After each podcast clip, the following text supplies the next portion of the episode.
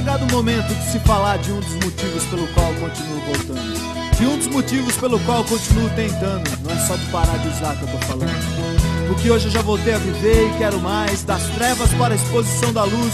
Uma nova maneira de viver é o que hoje me conduz.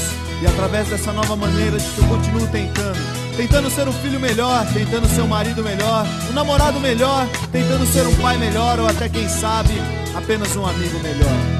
E através do programa que eu aprendi que é possível fazer um pouco melhor do que tudo que eu já fiz. É preciso apenas continuar tentando e não desistir, pois essa vida é uma eterna tentativa.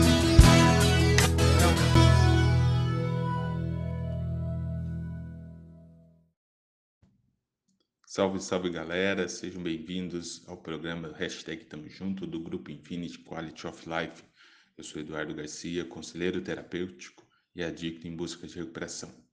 Dando início ao nosso programa dia de hoje, o tema que iremos estar abordando aí é o lado bom da recuperação com Jaine Galhardo, é, psicóloga, é, e nós vamos conversar um pouquinho com ela sobre aí, os aspectos positivos da recuperação, tanto profissional quanto aí para o dependente químico em recuperação.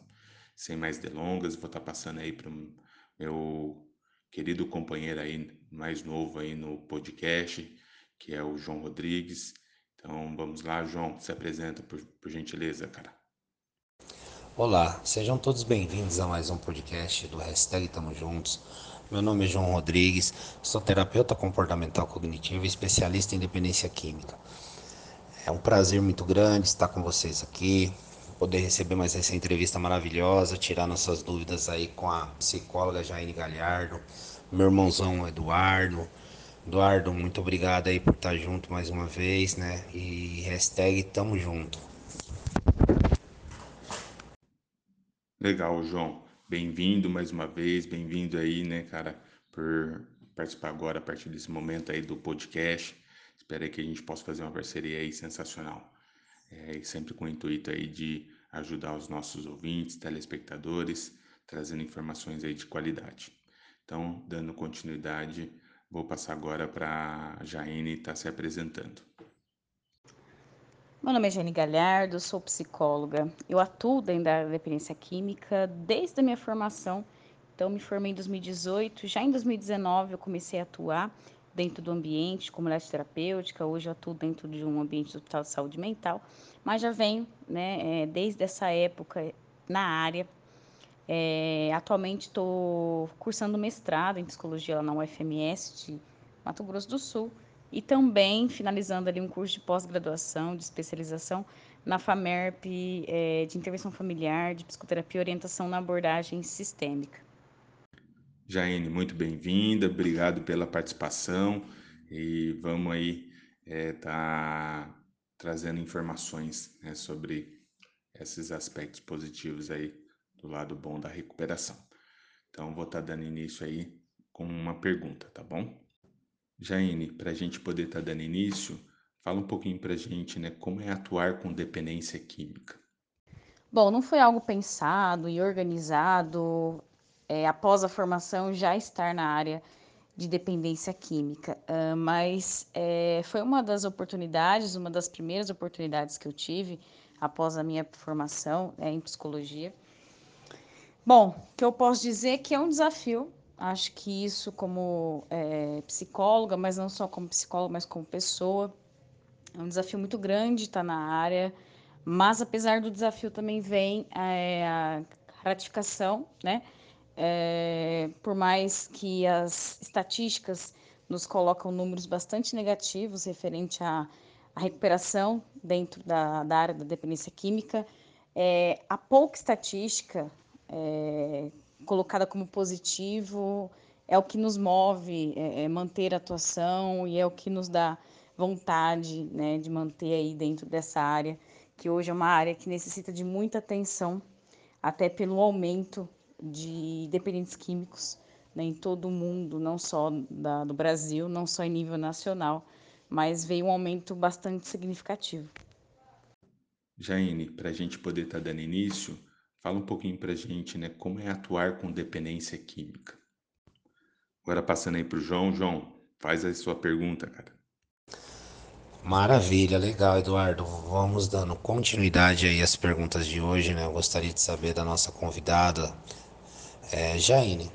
Como se sente um profissional ao receber uma informação de que seu antigo paciente está mantendo o tratamento?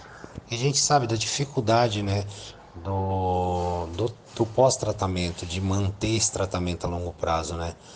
É, isso é o que dificulta muito o tratamento na área da dependência química hoje, né? Aderência pós-tratamento, se manter isso a longo prazo. É, como, como se sente o profissional receber essa informação? Como é isso para você? Fala um pouco aí para nós.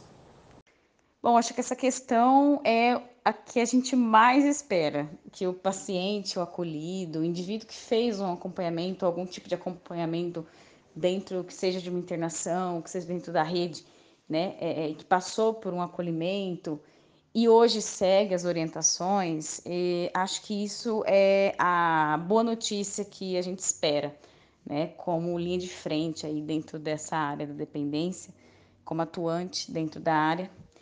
Eu acho que não só dentro da dependência química, mas em qualquer abordagem, em qualquer área, o, o psicólogo ele sempre pensa, né, é, no bem-estar e de que o paciente realmente seguiu as recomendações e que ele esteja aproveitando, né, é, de alguma forma isso e, e, esteja bem com tudo, né, é, não só no âmbito da própria recuperação, mas inclui um todo, como a família, a, a rede social, né, a rede de trabalho. Então, acho que é o que esperamos. As orientações são para isso para que ele continue, que ele tenha uma vida, uma vida é, é, de bom aproveito, que ele é, gere uma autonomia, uma independência e que ele consiga manter essa construção. Legal. Como eu trabalho na área da dependência química também, é, e quando eu recebo uma mensagem de algum ex-paciente dizendo que está limpo, que está frequentando as, é, os grupos de apoio, é, não tem preço, não tem, não tem palavras para descrever né, a sensação positiva é, de, de lembrar daquele indivíduo que estava sem esperança, desacreditado, e de repente manda uma mensagem positiva, cheia de esperança. Então isso é magnífico. Passando para a próxima pergunta, Jaine, na atualidade, quais técnicas estão em maior evidência de sucesso? Bom, é, a respeito das técnicas, né? Uma das mais utilizadas e que, no meu ponto de vista, tem um peso muito grande nesse processo de recuperação, que é, é pensar em estratégias, né? A construção de estratégias. A gente fala que é o PPR, o Plano de Prevenção à Recaída. É muito importante elaborar isso no, dentro desse processo de recuperação até porque dentro desse PPR vai acontecer ali a ponderação, a ação e a manutenção, que é todo esse processo de construção. Então, é, não vai apenas, não é só algo pensado no futuro, mas esse processo ajuda também a reconhecer coisas que aconteceram. Então, gatilhos, comportamentos, situações, ambientes que favoreceram aí a última recaída ou as últimas recaídas, que isso pode acontecer de uma forma repetida né? Muitos indivíduos tendem a, a ter esse tipo de histórico. Então, isso ajuda, além de pensar em algo é, é, sólido futuramente, em reconhecer o que deu errado, né? Para que se faça diferente. Então, eu, eu foco muito nessa parte, né? De fazer um plano, de se organizar. É, é e essa construção vem é, com o tempo. Não é um dia que eu sento com o paciente que isso acontece.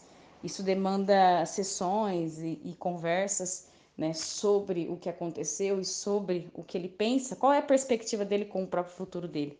Então, isso é, é, é um processo em conjunto e que não vai acabar ali dentro da recuperação dele ou um momento de internação, mas que isso vai ser continuado é, tanto com ele mesmo quanto em acompanhamento com algum é, alguma pessoa da área dentro de um processo de rede ambulatorial, enfim, mas é algo que funciona. É, a forma como você fala ressalta né, o quanto que é importante é, não só a questão da abstinência, né, de não quebrar ali a abstinência, mas de desenvolver técnicas habilidades para poder enfrentar o dia a dia e não só isso, né? Pensando também aí no passado como também no futuro. O passado muitas vezes acaba nos assombrando é, por tudo que já tem ocorrido, principalmente aqueles que já tiveram mais de uma internação, onde ficam muito desacreditados, sem esperança, achando que não é capaz. E aí, é, essa técnica mencionada por você, que é a prevenção pré-recaída, é, é primordial no, na, na construção de uma recuperação sólida, forte. E, e que bom que, que existem né, é, profissionais assim como você que aborda, que ressalta é, essa ferramenta né, na obtenção aí da recuperação. Valeu, viu, gente? Passando agora para o João. João, vai lá, faz a sua pergunta, cara. Maravilha, muito obrigado pela resposta, Jaine. Foi muito esclarecedor para nós e acredito para quem está nos ouvindo também, né, está conseguindo ser muito produtivo essa sua participação com a gente aqui no hashtag Tamo Juntos e vamos dando a continuidade aí para nossa próxima questão. Jaine, fala um pouco para nós aí o que você entende hoje, quais as redes de proteção que o profissional sugere para o seu paciente? Quais as redes hoje que você sugeriria para um paciente seu? O que você entende aí como mais eficaz no momento? Ou algumas, a gente sabe que a complexidade de tratamento é muito grande, né? Inclusive, a gente tem ideia né, de que nenhum tratamento vai contemplar todos, mas quais seriam as redes de proteção aí que, que o profissional sugeriria para o seu paciente? Fala um pouco para nós disso aí, Jaine. Muito obrigado. Algo muito orientado é, e falado dentro desse processo são os CAPs, é, em, em, particular o CAPS-AD, que são Centros de Atenção Psicossocial de Álcool e Outras Drogas. É um suporte, uma rede que vai dar esse suporte na realidade, muito interessante, principalmente para um dependente. Então, é o CAPS especializado, focado nesse tipo de intervenção e para receber esse tipo de indivíduo. Né? Além é, de estar dentro da rede, orientamos também né? É, os grupos de apoio que a rede mesmo oferece, mas que existem alguns outros grupos que fazem parte de outras instituições ou associações que debatem o tema da dependência química, que falam sobre a doença, que tem todo esse esse objetivo, né, que é levar aí a, a, a mensagem de reuniões, reunir é, é essa mesma população para falar sobre o tema além né, de se fortalecer, fortalecer vínculos com familiares, com o trabalho. Então, esse processo demanda é, bastante, bastante coisa, assim. É, o indivíduo vendo ele como um todo, não só ele, assim, é, como muitos falam, né? Ah, tenho família ou eu tenho trabalho. Não, isso faz parte do processo. Então, a família, ela tem uma porcentagem, o trabalho tem outra porcentagem, o grupo de ajuda, o grupo de apoio, né, frequentar o CAPES, enfim, isso é, é um conjunto que vai ali né, é, ter um impacto positivo e, e é, consequentemente, ter ali um benefício para aquele indivíduo que faz ali, é, é, que aproveita né, essa rede, esse processo. É bacana ter comentado, né, Jaine, sobre aí a, os canais de rede de proteção, é, no qual você menciona são tudo gratuitos, né? Onde qualquer indivíduo, independente de classe social, pode estar aí sendo amparado. É, então é uma estratégia aí para para colocar aí dentro do, do plano aí de prevenção, de é, ressocialização aí do indivíduo que acabou de sair de um tratamento, né? frequentar aí o CAPES e também os grupos anônimos. João, Faz a sua próxima pergunta. Maravilha, muito obrigado mais uma vez aí pela sua participação, Jaine. Isso é muito importante para nós, né? Tirar nossas dúvidas aí com você e o público que nos está nos ouvindo também, né? Eu acho muito interessante todo esse assunto, essa complexidade do assunto, que é o tratamento para dependência química, né? Existe um estigma em cima disso muito grande, né? O que funciona, o que não funciona é, o que método seria o mais ideal, enfim. Então a gente trabalha com muita sugestão. Até tem um amigo que fala que hoje a gente tem muito mais a gente sabe muito mais o que não fazer do que o que de fato fazer, né? Eu acho muito inteligente essa frase dele, né? Porque a gente está em busca ainda, né? A história do tratamento para dependência química não é muito longa, né? Então a gente sabe o quanto a gente vem buscando, evoluindo e profissionais como você realmente fazem a diferença, viu, Jair? É, eu vou fazer aí a nossa quinta e última pergunta e eu gostaria de, de, de entender a sua compreensão a respeito disso, né? É, para aqueles que não querem parar de usar, acredita que tem o controle, qual é a abordagem ideal para trabalhar com esse tipo de paciente? Né? No seu caso aí, o que, que você entende como ideal? Qual seria a abordagem mais precisa para aqueles que não querem parar de usar e acreditam que tem o controle? Obrigado, Jaine.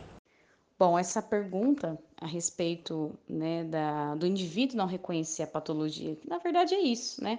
O indivíduo não reconhece, é, ele tem ali consigo mesmo de que ele tem esse controle, que é uma característica da dependência química não ter o controle.